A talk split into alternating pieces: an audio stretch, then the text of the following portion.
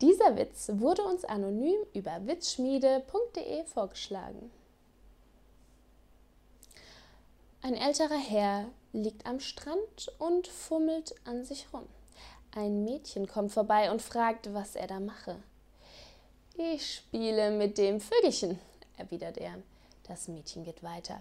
Der Mann schläft ein wacht nach einer Stunde mit großen Schmerzen im Unterleib auf, krümmt sich und schreit nach einem Arzt. Der Notarzt kommt, behandelt den alten Mann und befragt die Passanten, was hier passiert sei. Das Mädchen taucht auf und sagt, Erst habe ich mit dem Vögelchen gespielt, doch dann hat es mich angerotzt.